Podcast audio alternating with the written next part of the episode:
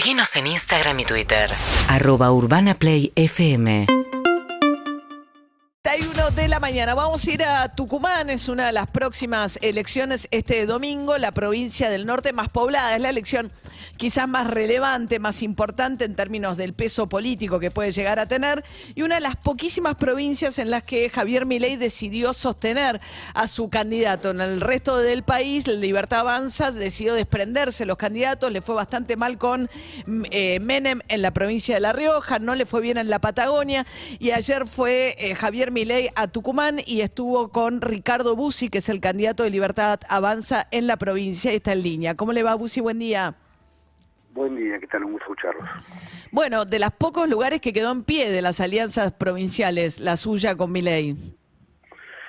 Bueno, eh, para nosotros es un orgullo inmenso que Milei nos acompañe, que nos apoye. Ayer eh, efectivamente vino a Tucumán, hicimos una caminata tremendamente multitudinaria, la peatonal de San Miguel de Tucumán. Así que nos preparamos con mucho entusiasmo, esperando el domingo que viene, que vamos a tener una gran elección, no me cabe duda. ¿Cómo fue el financiamiento de la llegada de Milei? Pues dicen que el que tiene que darle las, eh, proveerle a Milei cuando viaja al interior, digamos, todo lo que tiene que ver con los costos de lo que significa sus traslados y demás, son los locales. No, no, en este caso no, no sucedió así, por lo menos. No, no. Eh, Milei se financió solo su viaje. ¿Y, y, y, no, y qué hicieron en la provincia? Hicimos un día nada más, medio día en realidad. Eh, hicimos una conferencia de prensa y luego una caminata por la peatonal. No hubo charlas. No, no, no, no. Es solamente esto, conferencia de prensa y caminata. En esa caminata hablaron mucho en contra de la casta, ¿no? Lo cual es un discurso recurrente de parte de Milei y sus candidatos. Pero si uno ve, Bussi, su propia trayectoria, usted fue diputado, senador, fue concejal, ahora legislador provincial. No entiendo muy bien la diferencia quién sería casta y quién no para alguien que está en cargos políticos desde el año 97. Bueno, eh, yo sí efectivamente estoy en cargos políticos desde el 97, fui elegido en todos los cargos que mencionaste. Eh, siempre por voluntad popular, nunca con el dedo de nadie. Casta para mí es una oligarquía estatal que se prende al poder y por el poder mismo y que no resuelve ninguno de los problemas estructurales de la provincia. Para mí eso es casta. Yo en realidad siempre fui legislador, parlamentario, siempre traté de controlar al Poder Ejecutivo sin éxito porque siempre nos tocó en minoría. O sea, la casta es solo el que ejerce el Ejecutivo, los del Legislativo no son casta. Ir de Para mí cargo. casta es, es la persona que ejerce el poder. En este caso no, no es mi caso, claramente. Porque da la sensación cuando uno lo escucha a Milei que son aquellos que a lo largo de muchos años han vivido de salarios del Estado independientemente de dónde. De hecho, entonces no, no, no, no establece esa distinción Milei. No, no, no Si hay alguien que trabaja hace más de 25 años en, como político, eh, para Milei sería casta, supongo. No, no, te reitero que lo que hablé con Javier es la definición de casta que yo te acabo de dar. Ajá. En Tucumán hay un sistema bastante particular, ¿no? De acople electoral por el cual hay una enorme cantidad de candidatos. Es un sistema bastante confuso para votar. Sí, es un sistema impuesto por el peronismo hace ya mucho tiempo, que es altamente pernicioso y antieconómico y fraudulento. En Tucumán hay 20.000 candidatos para esta elección, un candidato cada 72 personas. Es un horror, verdaderamente, todos acoples financiados con el erario público. Tanto el peronismo, que lo hace con dinero público de la provincia, como Cambiemos, que lo hace con dinero público del municipio. Eh, nosotros somos el único partido que no tiene ese tipo de financiamiento, por tanto nuestras campañas son muy austeras y tratamos de compensar esa situación con un gran esfuerzo físico para poder estar en todos puntos de la provincia. Estamos hablando con Ricardo Bussi, que es el candidato de Milei en la provincia de Tucumán. Eh, usted había hecho un, un- un spot que generó bastante controversia planteando que de llegar a la gobernación eh, van a construir los propios presos un- su- una nueva cárcel y que el preso que no trabaje no, no comerá, no tendrá comida. Efectivamente.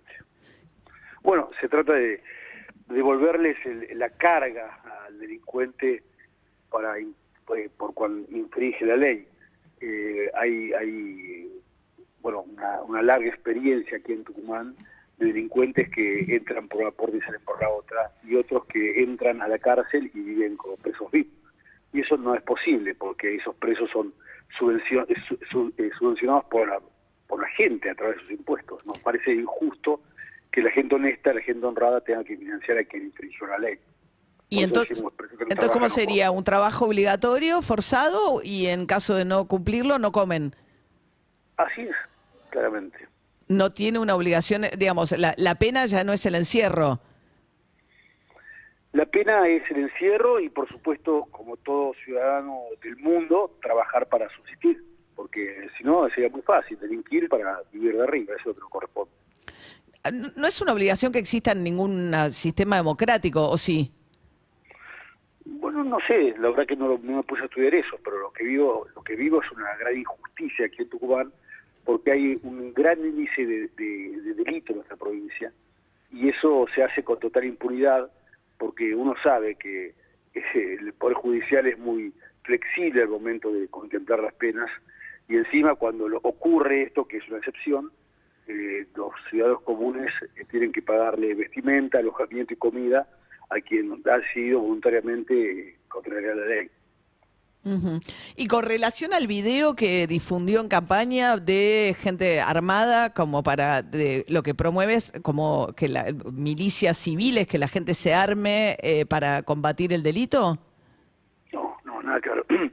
Eh, no es gente armada del spot, sino yo soy yo mismo, haciendo un curso de tiro al blanco. Y cuando lo hacía, mientras tanto, porque eso es un curso de verdad, no es, no es ficción, quiero decir, cuando lo hacía, porque lo hacía justamente para defender a mi familia, aquí hay índices de delitos realmente alarmantes, pensé, ¿por qué no eh, permitir a todo el mundo que haga esto? no Porque en definitiva, si el Estado no te cuida, por lo menos que el Estado te permita cuidarte a vos y a tu familia. ¿Cómo Entonces, sería hicimos entonces? hicimos este spot que lo que lo que reclama en realidad no es ninguna modificación de ninguna ley, por cuanto yo no podría modificar leyes del Congreso de la Nación, yo soy candidato a gobernador de la provincia. Lo que queremos con esto es despabilar a la dirigencia política y permitir que el ANMAC, que es el organismo que regula la- el certificado de tenencias y de exportación de armas, sea más flexible a la hora de entregar las armas. Por supuesto, cumpliendo con todos los requisitos de ley. Eh, prueba de destreza, certificado de conducta, prueba psicológica, todo esto está reglamentado por ley. Entonces, lo que pedimos con esto es permitirle al, al ciudadano eh, armarse en defensa propia y de su propia familia. Pero ¿y cu- cu- ¿Cuál sería la flexibilidad adicional que tendría que tener hoy? La, eh, o sea, uno hoy va... Eh, ¿Es la ANMAT o es el RENAR? el ANMAC.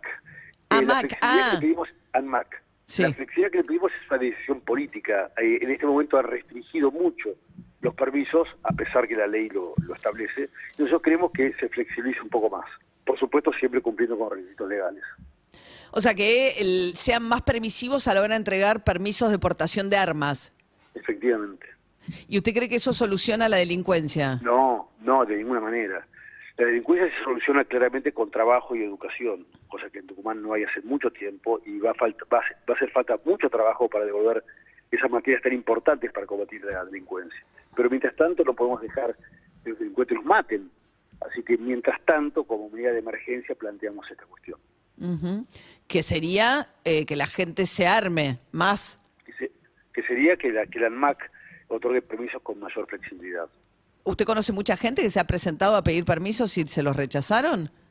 Bueno, aquí en Tucumán hubo una, un autocuartelamiento de la policía del año 2003 y salieron delincuentes a robar y a saquear y toda la gente mostró sus armas, eh, se atrincheró en las calles eh, para esperar a la delincuencia, había saqueos por todos lados. Bueno, sí, fue una circunstancia bastante particular. Fue un momento en el que estaba de paro la policía. Sí, y, y todo el mundo salió armado, quiere decir que las armas están. Lo que pido simplemente es que haya mayor regulación. Pero es que no entiendo, si las armas ya están y la gente las tiene igual, no, no, no, no, no La- termino. las, tienen, las tienen de manera ilegal, justamente por eso que estamos planteando nosotros, que sea tenencia y portación legal y un poco más un poco más libre el otorgamiento. Estamos hablando con Ricardo Bussi, legislador en, Tucumán y candidato de Milei en Tucumán. Ahora, el caso, por ejemplo, donde la tenencia de armas tiene mejor acceso es el de Estados Unidos, donde la estadística indica que genera mucho más problemas que soluciones en la difusión de armas entre civiles. Bueno, Estados Unidos es, es un, un caso especial porque uno puede comprar un arma como comprar cigarrillos en un kiosco prácticamente. Nosotros tenemos una reglamentación eh, que hay que cumplir y, como te decía, hay pruebas específicas para aprobar antes de que te entreguen la aportación de armas. Es distinto el caso. Pero es deseable el modelo norteamericano, es el que ustedes proponen. No, nosotros tenemos una ley que cumplir. No, no, no. Simplemente queremos que haya mayor flex- flexibilidad. Ok. Y la compra-venta de órganos, la propuesta de mi ley también adhieren a esa idea. No, no, mi ley se rectificó de esas cuestiones. No, no, no. Ni mi ley ni yo estamos de acuerdo con esos temas. Si el otro, eh, ¿cu- ¿cuándo se rectificó? Yo lo escuché. Tengo tengo videos de rectificándose. ¿Videos de él rectificándose? Sí, sí, sí. Ah, bueno, después lo, lo me los puede compartir. ¿Y la educación, la educación obligatoria, sí o no? Sí, sí, yo obligatoria en mi caso sí. Nosotros te, te- te quiero hacer una aclaración. Eh, si bien compartimos eh, eh, en grosso modo todas las propuestas de Javier Milei, no estamos de acuerdo en su totalidad. Sería realmente imposible que dos personas se pongan de acuerdo en todo. Para nosotros Milei es un faro, es un objetivo, es un camino a seguir. Pero bueno, después eh, cuando avancemos sobre las libertades y de los, los- con los compromisos que hemos asumido electoralmente, vamos a ir adecuándonos cada uno a, su- a sus posiciones para establecer políticas comunes. Bien. Le hago una última pregunta, Uzi, que tiene que ver un poco con eh, Tucumán, su padre, la historia del operativo Tucumán, que fue el primer operativo, digamos, de represión a la guerrilla en la década del 70 durante el gobierno de Isabel Perón, eh, y eh, del cual participó también el papá de Victoria Villarruel, la diputada que ahora va a ser la candidata a vicepresidenta de Miley. Esto significa que también desde ese espacio ustedes, digamos, plantean una revisión de lo que significó el, digamos, todo el proceso de justicia posterior, de la democracia, de la mirada de que lo que ejerció el terrorismo fue el propio Estado y que eso tiene una categoría distinta a lo que pudo haber sido la violencia de las guerrillas en términos de que una es un tipo de delito que no prescribe y el otro sí. Sí, claramente. Estamos en contra de lo que se hizo aquí en Tucumán particularmente, donde se condenaron a los militares y se absolvieron a los, a los terroristas. Nosotros planteamos que eso es un, un tema que violenta el principio de igualdad ante la ley. Por otra parte, los militares aquí fueron eh, eh, mandados por una orden expresa del presidente de la Nación en su carácter de comandante y jefe de las Fuerzas Armadas. Sí, cuando los manda a aniquilar, a lo que pasa es que ahí arranca el terrorismo de Estado en términos de que lo hacen al margen de la ley. No, el terrorismo de Estado empezó mucho antes con el go- gobierno de Isabel Con la Perón. triple A, sí, bueno, bueno, el mismo, ese decreto también es de la época de Isabel. Sí, sí, claramente. Pero quiero decir que el terrorismo empezó en aquella época, no, no con el Operativo Independencia.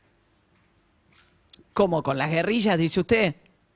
No, no, no, con la represión ilegal del Estado a través de la AAA. Sí. ¿Y entonces? Bueno, después eh, fue tal el grado de violencia entre el Estado y los momentos subversivos que el, el Estado mismo ordenó a los militares intervenir. ¿Y después?